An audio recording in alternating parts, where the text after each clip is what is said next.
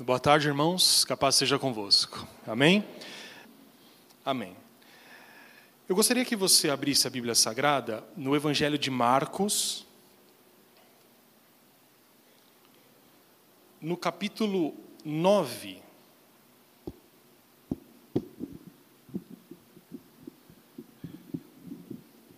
Versículo 14 a 29. Esse é o texto que hoje nós vamos ler e, pela graça de Deus, seremos abençoados por ele. Amém? Antes de lermos, então, eu convido você mais uma vez a orar a Deus. Faça uma oração simples, uma oração do seu coração. Peça para que Deus, que te trouxe até aqui, continue falando com você e fale com você por meio da palavra dele. Amém?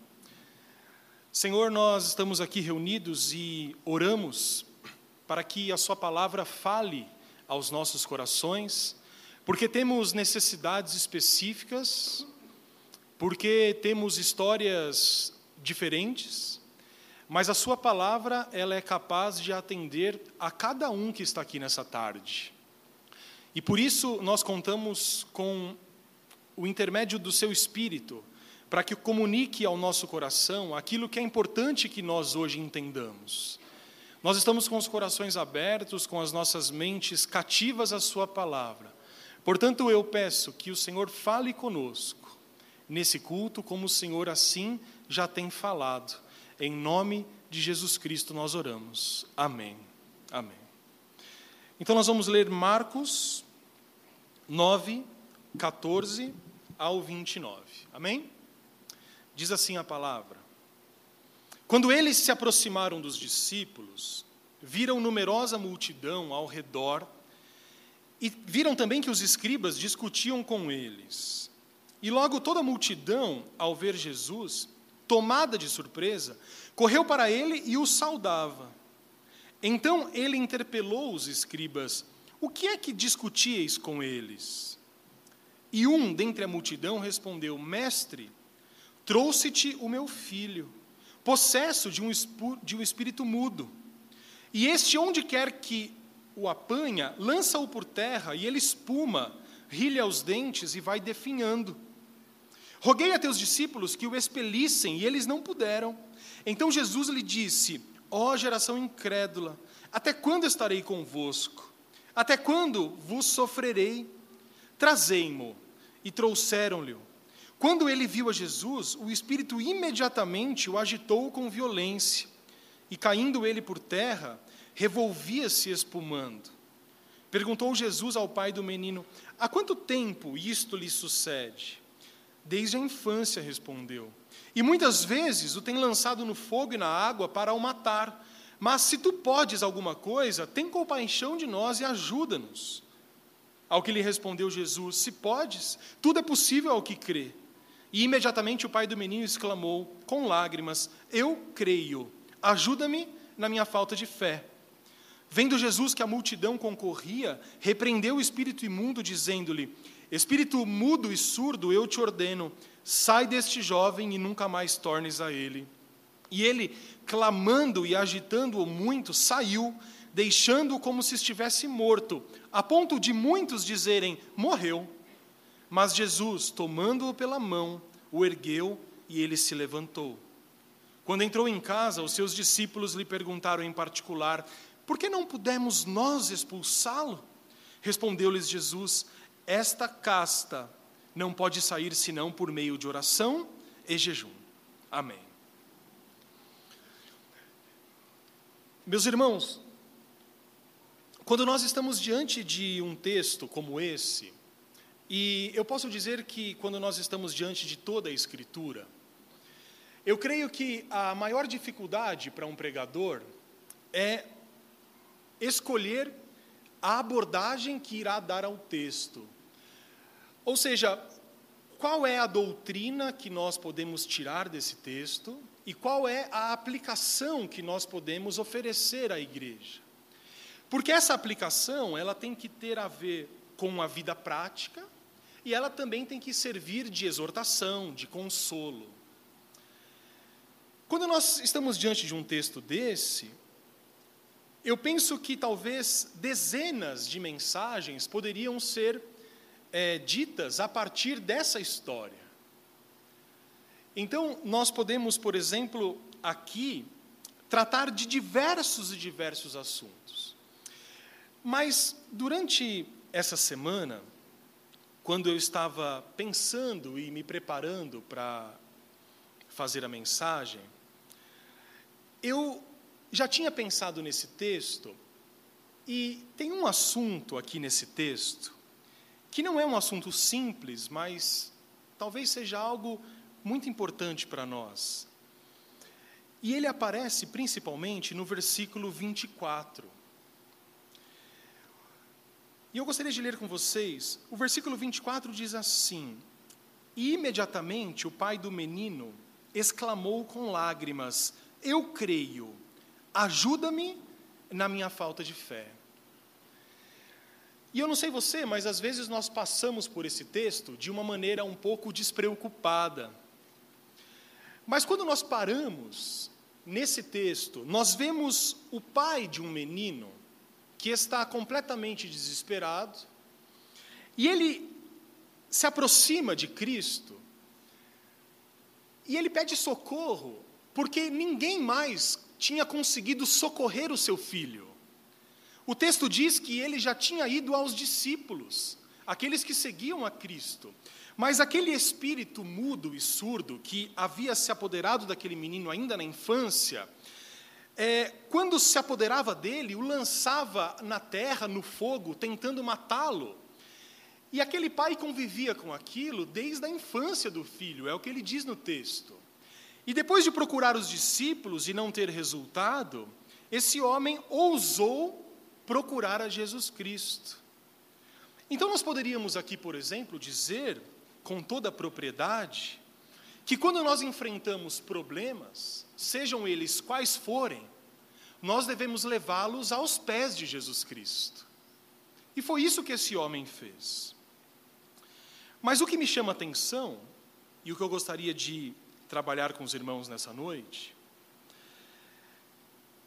é que ele diz: Senhor, se tu podes alguma coisa, tenha compaixão de nós e ajuda-nos.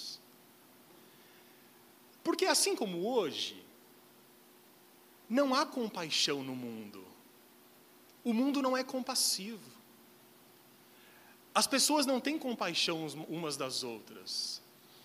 Quando nós olhamos para o mundo em que Jesus vivia e quando nós olhamos para o mundo que hoje nós vivemos, o que mais falta são atos de amor, atos de bondade, inclusive dos próprios cristãos. E Jesus olha para ele, no versículo 23, e disse assim: Se podes. Na minha Bíblia, isso não vem como uma pergunta, mas vem quase como que uma ironia. E aí Jesus diz: tudo é possível ao que crê. Ou seja, Jesus ele lança o problema no colo do Pai. Porque o pai estava enfrentando um grande problema e ele diz assim: Senhor, se tu podes fazer alguma coisa, tenha compaixão de nós. E Jesus diz: Eu posso, mas é fundamental que você creia.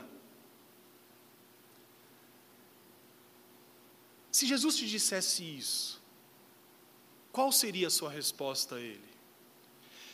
Porque a fé que nós temos no coração, muitas vezes ela está fragilizada. É uma fé que está doente. Porque a fé que às vezes nós carregamos é uma fé que não está sobrevivendo às dificuldades da vida. Então imagina que você chega a Jesus Cristo e diz: Senhor, se tu tens compaixão de mim, livra-me desse mal. E Jesus vai dizer: Eu tenho compaixão, mas você crê? E esse homem, ele faz uma declaração tão comovente e tão profunda no versículo 24, e ele diz: Imediatamente ele exclamou, com lágrimas nos olhos: Senhor, eu creio, mas me ajuda na minha falta de fé. E antes de nós voltarmos à história desse homem, eu gostaria de falar um pouco sobre a vida ideal e a vida real. Quando nós olhamos o Evangelho de Marcos, nós percebemos, a partir do versículo 14 que nós lemos, que Jesus estava andando e Jesus se deparou com uma situação real. Uma situação em que os escribas estavam ali discutindo, junto com seus discípulos, e ele pergunta: o que, que está acontecendo? E a situação real traz a Jesus um jovem endemoniado, um jovem possesso. Aquela situação traz a Jesus Cristo e aos discípulos a representação do domínio do diabo. Mas quando nós voltamos um pouco no texto, lá no versículo 2, um pouquinho antes, nós percebemos uma situação que Jesus havia passado, que foi uma experiência espiritual das mais incríveis que alguém poderia presenciar. É chamada da transfiguração do monte. O que, que acontece na transfiguração do monte?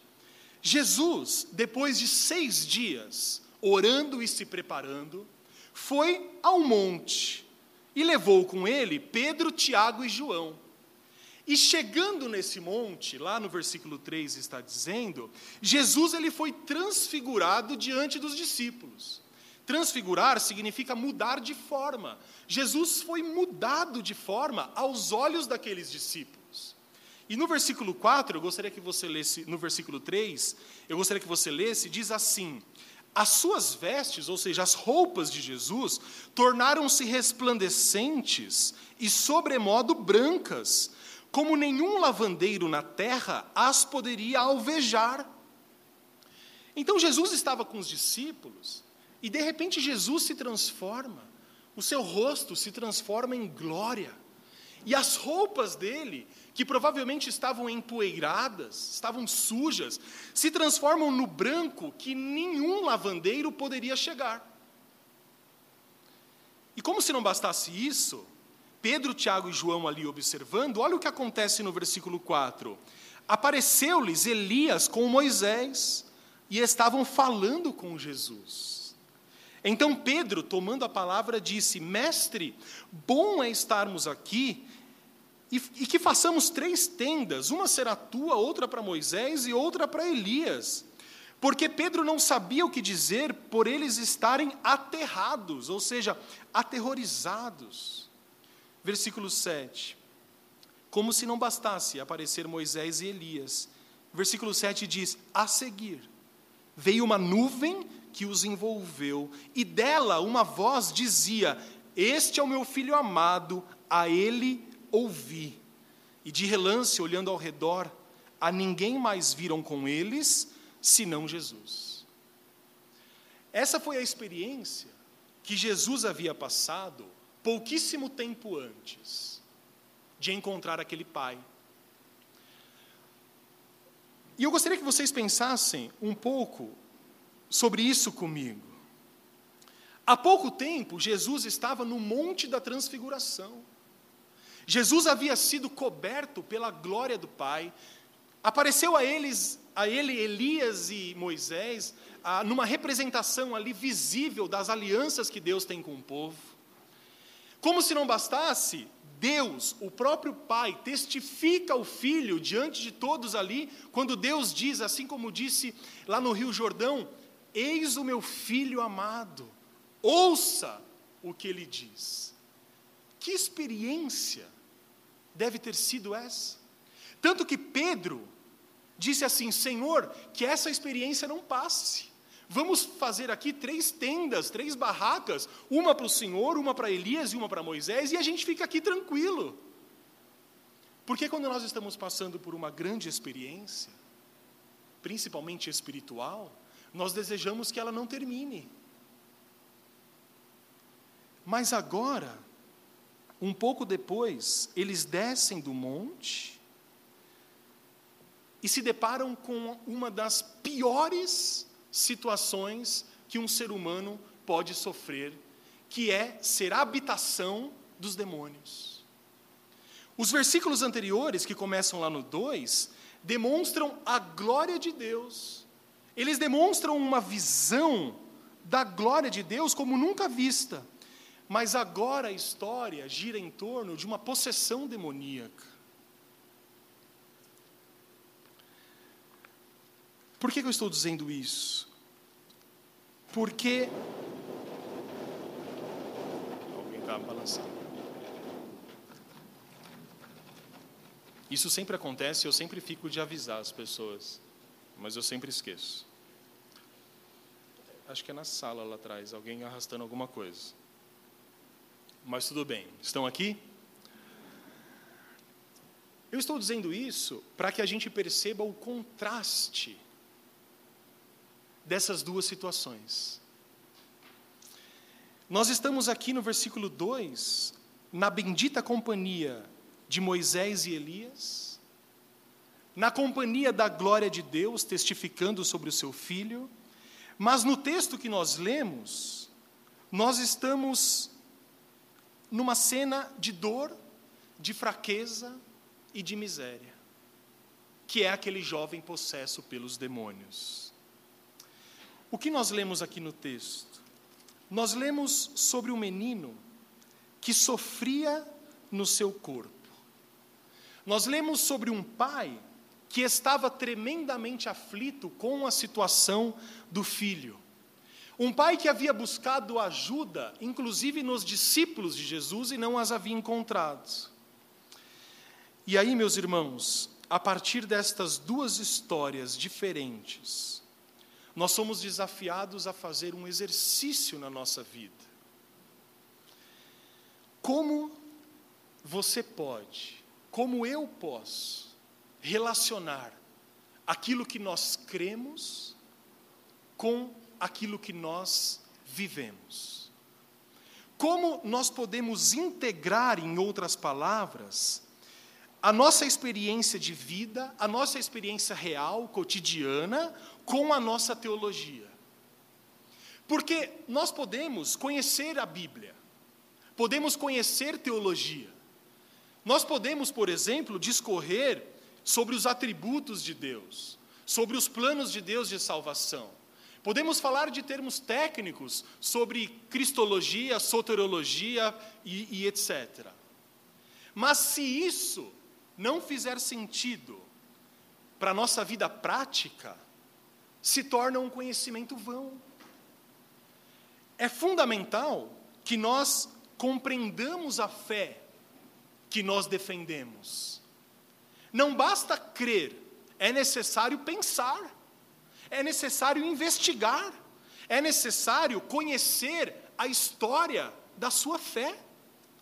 É importante que nós saibamos que pessoas morreram por essa fé que hoje você defende. É fundamental para que nós sejamos fortalecidos, que nós conheçamos os grandes personagens da história, que nós conheçamos a Bíblia, mas isso não basta. Porque de nada vale nós entendermos as coisas espirituais, se isso não fizer diferença no nosso comportamento, na nossa vida, nas nossas ações. De nada vale nós defendermos a causa de Cristo e sermos impetu, impetuosos com os homens.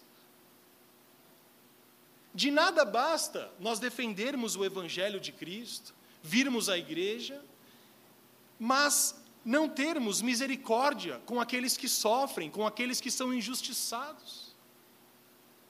Para um cristão, não basta apenas acreditar, mas é necessário que as suas ações demonstrem aquilo que você acredita. Só que isso às vezes não é tão fácil. E por que que às vezes isso é difícil?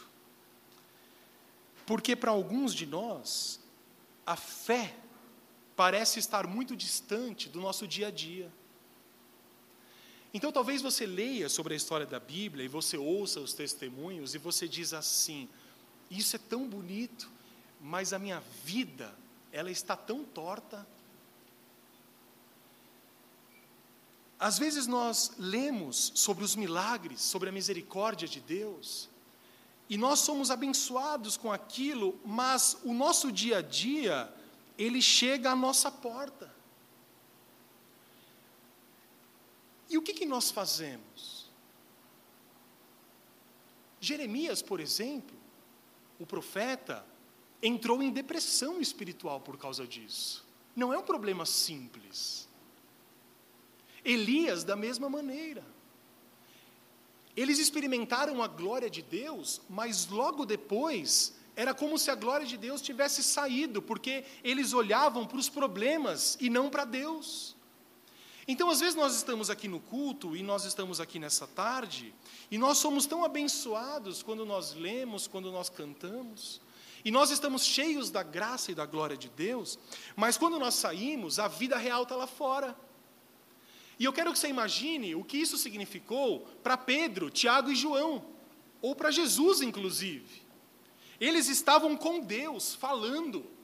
Eles ouviram Deus dizer: Este é o meu filho, ouça o que ele diz. Eles experimentaram a companhia de Moisés e Elias, dois dos principais profetas. Eles viram Cristo, no versículo 2, ser transfigurado. Quem mais passou por essa experiência? Ninguém na história. E eu imagino eles descendo aquele monte, cheios de alegria, comentando sobre o privilégio que eles tiveram, e no meio do caminho, eles se deparam com uma situação real. Com aquele pai desesperado e aflito, com um filho endemoniado, possesso por Satanás, E aquilo é capaz de murchar qualquer pessoa. Porque a glória de Deus estava tão presente, mas agora o poder de Satanás está tão presente. E isso é capaz de desanimar alguns dos cristãos. E a vida real, meus irmãos, ela traz problemas, ela, o mundo real traz dúvidas. A vida real traz angústias, traz injustiças. E o que nós fazemos com a nossa fé quando isso bate à nossa porta? A não ser que você viva numa redoma, que você seja protegido por tudo e por todos, você vai encontrar dificuldades. E é na dificuldade que a sua fé enfraquece ou se fortalece? Essa é a pergunta que nós devemos responder. Porque para alguns isso pode afastar de Jesus. Mas será que é isso que os evangelhos dizem? Será que o evangelho só aceita pessoas que têm a fé fortalecida? Ou há espaço para pessoas como eu, como você e como o pai desse menino que tem dúvidas? O versículo 24 do capítulo 9 diz assim: E com lágrimas nos olhos, o pai do menino exclamou: Jesus, eu creio, ajuda-me na minha falta de fé. Será que você experimenta esse sentimento? E é sobre isso que eu gostaria de falar um pouco. E eu queria que você pensasse comigo em dois casos. Certa vez uma pessoa veio a mim e disse que tinha muita dificuldade em explicar a sua fé, porque ela vivia uma situação de doença, por causa de um acidente que ela tinha vivido. Para essa pessoa, não era fácil lidar com a possibilidade da não cura. Mesmo crendo e sendo crente, ela sabia que havia a possibilidade dela ter que conviver com aquela doença. E ela também disse que ainda mais difícil era entender a atitude de muitos irmãos e amigos que se afastaram dela, porque ela não tinha nenhuma vitória espiritual para contar. E por isso a fé dessa pessoa foi diminuindo, e ela não conseguia nem explicar o que ela cria. Um outro caso, um jovem veio a mim certa vez e disse sobre a sua dificuldade de crer em Deus e na Bíblia, porque ele estava cheio de dúvidas Que coisa comum isso. Um jovem que está descobrindo o mundo, que está começando a ler, que está envolto em diversos lugares, não só na igreja, e ele disse assim: Eu tenho dificuldade de crer em Deus e na Bíblia, porque a minha cabeça está cheia de dúvidas. Então a gente tem aqui dois casos. Uma pessoa que, por causa da doença, por causa do acidente, por causa da tristeza, tinha dúvidas de que Deus estava com ela, e uma outra pessoa que tinha dúvidas diversas, inclusive dificuldade de crer em Deus e na Bíblia. E a pergunta que eu gostaria de fazer para você agora é: como você olha para esses dois casos? Será que você olha com um ar superior, dizendo assim: você é fraco na fé, você não crê porque você está em pecado? Será que você toma uma atitude de superioridade, de arrogância, na frente de um irmão que está lutando para ter a sua fé fortalecida? Eu não sei você, mas eu procuro, diante de Deus, tomar uma outra atitude. Eu consigo enxergar essas pessoas com muita identificação e com muita empatia. E eu creio que você também consegue, porque nós somos cristãos. E como cristãos, somos seguidores de Jesus Cristo. Porque assim como essas duas pessoas, nós também carregamos dentro de nós um sentimento muitas vezes contraditório. Porque o nosso coração, ele é enganoso. E muitas vezes nós carecemos de respostas que parecem não existir. Por isso é fundamental, meus irmãos, que nós aprofundemos e enraizemos a nossa fé. Porque se no meio da dúvida, se no meio da primeira aula da faculdade, em que o seu professor contraria a existência de Deus, você se rende inocentemente ao argumento, você abandona a fé. E nesse caso, a fé cristã, ela não é para os fracos. E eu gostaria que os irmãos entendessem isso. A fé é para os fortes.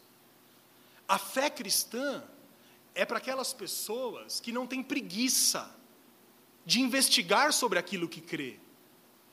A fé cristã é para aquela pessoa que, depois de se converter a Cristo, se esforça para ler a Bíblia, para entender a Bíblia, que se esforça para ler boa literatura, que conheça os heróis da fé, porque nós não inventamos a roda. A igreja evangélica não começou há 30 anos com a nossa igreja. Mas a fé cristã tem dois mil anos. E nesses dois mil anos, nós temos muitas coisas para aprender com os nossos antepassados. E quando nós desprezamos a história da igreja, nós desprezamos o próprio Espírito Santo de Deus, que falou por meio de homens e de mulheres ao longo de todo esse tempo. Quando a dúvida surge, não se entregue a ela mas procure entender a razão pela qual ela surgiu. Investigue a sua fé. Procure ler autores que falaram sobre isso, autores que tiveram essas dúvidas. E se você não tem por onde começar, é a obrigação de qualquer pastor dessa igreja orientar bons livros para que você comece. Você sabe que muito dessa fraqueza na fé vem de uma concepção errada do que é igreja. O que é a igreja? A igreja, ela não é um lugar, meus irmãos, onde nós só podemos compartilhar as vitórias. A igreja não é um lugar apenas para os vencedores. Porque A igreja não é um lugar em que nós valorizamos aquilo que o mundo valoriza. Você não precisa estar na igreja repetindo o tempo todo que você está bem, que você não tem dúvidas, que você tem dificuldades ou não tem dificuldades. Porque senão a gente vive um cristianismo de fachada. Porque em casa, nós temos as nossas dificuldades ou não. Talvez você seja o único cristão da sua casa. No emprego, você tem a sua dificuldade. O seu emprego é instável. Nós não conseguimos, às vezes, parar de correr atrás das contas. Parece que não temos tempo para nada. Isso é a vida real. A noite, ela demora a passar. Já tiveram essa sensação? Porque a Bíblia diz assim: o choro pode durar uma noite, mas a alegria vem pela manhã. E que palavra consoladora Deus nos traz aqui. Mas a noite, para alguns, pode durar meses, pode durar anos. E o silêncio de Deus, muitas vezes pode nos incomodar mais do que qualquer outra coisa. E quando nós estamos aparentemente longe de Deus, longe dos irmãos, quando nós olhamos em volta e parece que todo mundo está bem, só a gente está mal, nós ficamos sozinhos. Nós sabemos que somos irmãos, que somos cristãos, mas nós não sabemos o que fazer com as nossas dúvidas.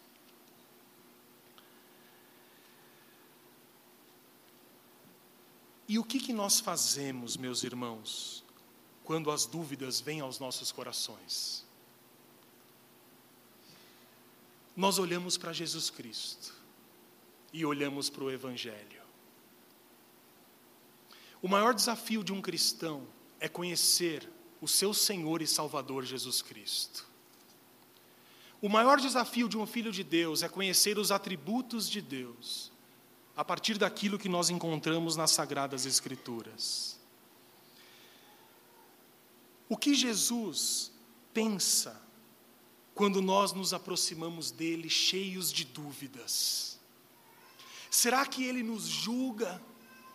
Será que Jesus diz assim: saia daqui, você que não tem fé? Ou será que no meio disso tudo nos evangelhos, nós podemos perceber Jesus olhando para nós de um modo tranquilo? E quando eu olho para o Evangelho, e eu não sei se você tem essa percepção, eu vejo um Jesus tranquilo olhando para nós. Um Jesus que nos abraça nos, no meio das nossas dúvidas, no meio das nossas incertezas, no meio das nossas limitações humanas. E Ele não se afasta de nós por causa disso. Porque o encontro que nós temos com Ele vem de lá para cá. Conseguem compreender isso? O encontro que nós temos com Deus não partiu de mim, mas parte dele vindo na minha direção. E aqui eu gostaria de voltar ao texto que nós lemos. Nós estamos diante de uma história de um homem confuso, fragilizado, que apresenta a Jesus um grande problema. Ele diz: Mestre, o meu filho está possesso. Desde a infância, os demônios o tomam, o lançam na terra, na água, no fogo, deixando-o quase à morte, e eu não sei o que fazer. Mas este homem, ele tem um problema. Ele tem falta de fé. Ele tem dentro do coração dele uma coisa que nós crentes temos dificuldade de admitir. Ele tem um pedaço ali que não crê como deveria crer.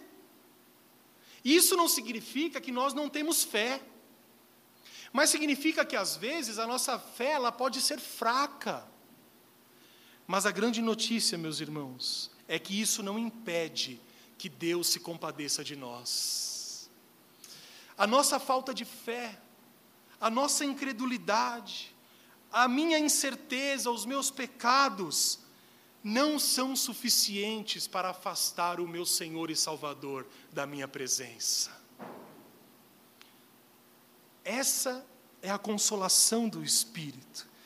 E esse homem se aproxima de Jesus. E, mesmo sem conseguir esconder a sua dificuldade de crer, ele se apresenta diante de Cristo com a esperança de receber uma boa palavra de receber algum conforto, alguma coisa que o ajude a caminhar. E meus irmãos, quando nós lemos essa história, nós lemos a nossa própria história. Quando nós observamos esse homem dizendo: Senhor, eu creio, e está pensando, mas tenha piedade de mim, tenha compaixão de nós, porque eu creio mas eu não consigo crer completamente. Porque a minha incredulidade muitas vezes parece suplantar a minha credulidade. É quando nós nos ajoelhamos e oramos, Senhor, me cura, mas é como se nós tivéssemos alguma coisa na mente dizendo, eu não mereço, ou Deus não está me ouvindo, eu estou orando aqui, mas de alguma maneira Ele não vai me curar. É quando nós nos ajoelhamos diante de Deus e nós oramos, Senhor, eu gostaria que o Senhor fizesse isso na minha vida, mas é como se uma voz interior dissesse: não adianta orar, porque Deus tem coisas tão importantes para fazer, Ele não se preocupa com esses detalhes. Nós temos dificuldade de admitir isso a Deus, quanto mais aos irmãos. Mas quando nós olhamos para esse homem, e para essa bendita história. No versículo 24, ele diz assim: com lágrimas nos olhos, eu creio, ajuda-me na minha falta de fé. A fé deste homem, meus irmãos, estava fragilizada, inconstante, cheia de incertezas. Mas essa história nos mostra que quando você se aproxima de Deus, você não precisa enfeitar nada. Você não precisa esconder de Jesus aquilo que você pensa, aquilo que naquele momento você é. Porque mesmo assim, Jesus nos olha, nos abraça e derrama do seu amor. Meus queridos, nesses versículos nós encontramos uma importante aplicação para as nossas vidas. Nós vemos que a fé e a incredulidade podem estar misturadas em um mesmo coração. É triste admitir isso. É triste pensarmos que o nosso coração muitas vezes não crê totalmente em Deus. Mas esses versículos nos mostram que isso é possível, mas isso não é o fim da história. Porque as palavras ditas pelo pai daquele menino colocam essa verdade diante de nós. Ele não tinha mais para onde correr.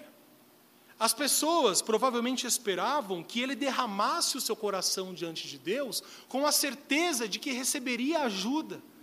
Mas ele derrama o seu coração, mas ele não tinha certeza de que Jesus era capaz de fazer isso. Porque ele diz: Senhor, eu creio que o Senhor pode fazer, mas eu não creio completamente. Eu preciso que o Senhor me ajude na minha falta de fé. E de modo comovente ele diz: Senhor, ajuda-me na minha incredulidade. E eu não sei sobre você, mas eu gostaria de, nessa noite, me colocar ao lado do pai desse menino. E eu creio que essa palavra nos mostra que nós devemos fazer isso em relação às nossas dúvidas e incertezas. Aquele homem já não sabia nós lemos o que fazer com o filho possesso. E ele chegou diante de Jesus com as mãos vazias, com o coração vazio. Aquele coração que estava misturado de sentimentos contraditórios. Eu creio, mas não creio. Tenho dificuldades de organizar a minha teologia. Eu creio porque eu aprendi desde pequeno que Deus, que Jesus, mas eu não consigo experimentar isso na minha vida, então eu não posso dizer para ninguém que eu tenho dúvidas. Esse homem chegou assim diante de Jesus. Mas ele não chegou de uma maneira para esconder isso. Isso que é importante que nós entendamos. Porque às vezes nós vamos orar a Deus e nós não estamos experimentando aquilo que nós gostaríamos de experimentar diante dele. O nosso coração às vezes está despedaçado. E às vezes a nossa oração não reflete o nosso coração. É uma reza, é uma oração decorada. Esse homem nos mostra que nós temos liberdade de orar a Jesus Cristo. Que nós temos liberdade de orar a Deus dizendo: Senhor, eu coloco diante de ti, inclusive a minha incredulidade. Eu estou de joelhos agora orando a ti, mas antes de pedir qualquer coisa, eu peço que o Senhor fortaleça a minha fé no meu coração. Foi o que esse homem fez. E eu gostaria de fazer um convite a você nessa noite. Em primeiro lugar, a Bíblia nos diz: use a sua fé. Use a sua fé, por menor que ela seja. Porque uma fé pequena, ela é mais dependente de Deus. Uma fé pequena, ela nos coloca numa maior dependência de Deus, porque nós precisamos mais de Deus. Porque Jesus certa vez disse assim: se a fé de vocês for como um grão de mostarda, ela transportará os montes de lugar. Portanto, a sua fé pode ser fraca, trêmula, duvidosa, mas a Bíblia diz assim: use a sua fé. Não espere que ela seja perfeita. Não espere que ela seja forte, poderosa. Pelo contrário, use a sua fé na esperança de que um dia Deus te fará ter uma fé robusta, poderosa e forte. Lembre-se, o pai do menino disse: Eu creio, apesar das suas dificuldades. E em segundo lugar, o que você pode fazer com a sua incredulidade? Você não deve se entregar a ela. Eu disse há pouco tempo que os fracos se entregam à incredulidade.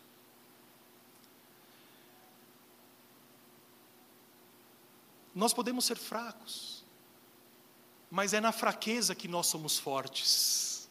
Não é isso que o apóstolo diz? Quando eu sou fraco, aí é que eu sou forte. Porque eu posso todas as coisas naquele que me fortalece. Portanto, se o seu coração está incrédulo, se você não crê como você cria antes, se você não ora como você orava antes, se você não se emociona como um dia você se emocionou diante de Deus, coloque essa dificuldade diante do nosso Senhor Jesus. Assim como ele entendeu aquele homem, ele vai entender o seu coração e vai derramar o seu amor e a sua graça e a sua misericórdia sobre a sua vida. Diga assim: Senhor Jesus, eu tenho tantos pecados, e um desses pecados é a minha incredulidade. Eu coloco a minha falta de fé diante de ti. Eu trago a minha incredulidade diante de ti. Não permita com que essa falta de fé me afaste do Deus, de Deus, do Senhor Jesus Cristo. Porque quando nós estamos fracos, angustiados, nós não devemos nos afastar de Jesus, mas é nessa hora que nós precisamos nos apegar a Ele é na dificuldade, é na dúvida, é na tristeza, é na incerteza do futuro que Jesus Cristo está de braços abertos para cada um de nós. São nesses momentos de dúvidas à noite, de quando você se deita no travesseiro e fica imaginando a sua vida de outra maneira, quando você fica remoendo o seu passado, dizendo: e se eu tivesse feito isso? E se a minha vida fosse para outro lado? Será que não seria melhor? São nesses momentos, quando as dúvidas vêm, quando eu não consigo provar para os meus amigos ou para os meus professores que Deus de fato existe e eu saio de lá derrotado, angustiado, são nesses momentos que, assim como esse homem que levou o filho, devemos nos ajoelhar e dizer: Senhor, ajuda-me na minha falta de fé. Enche o meu coração de uma certeza que hoje eu não tenho, e eu sei que o Senhor vai me sustentar até o dia da sua volta. Como aquele homem, meus irmãos, precisamos clamar a Jesus: Senhor, ajuda-me na minha falta de fé. Como aquele homem, nós podemos hoje nos aproximarmos de Jesus e dizer: Senhor, eu sou fraco, imperfeito, muitas vezes incrédulo, mas a partir de agora eu quero me aproximar do Senhor com um coração crédulo e temente a Ti. Tira de mim tudo aquilo que não te agrada. Traz ao meu coração, à minha mente, aquilo que me traz esperança e que eu possa ter de maneira inexplicável aquela paz que excede todo entendimento e que a minha fé, assim como de todos vocês, sejam fortalecidas dia após dia, no meio da alegria, mas também no meio das adversidades. Que o Espírito Santo nos sustente, em nome de Jesus Cristo. Amém. Curve seu semblante em nome de Jesus.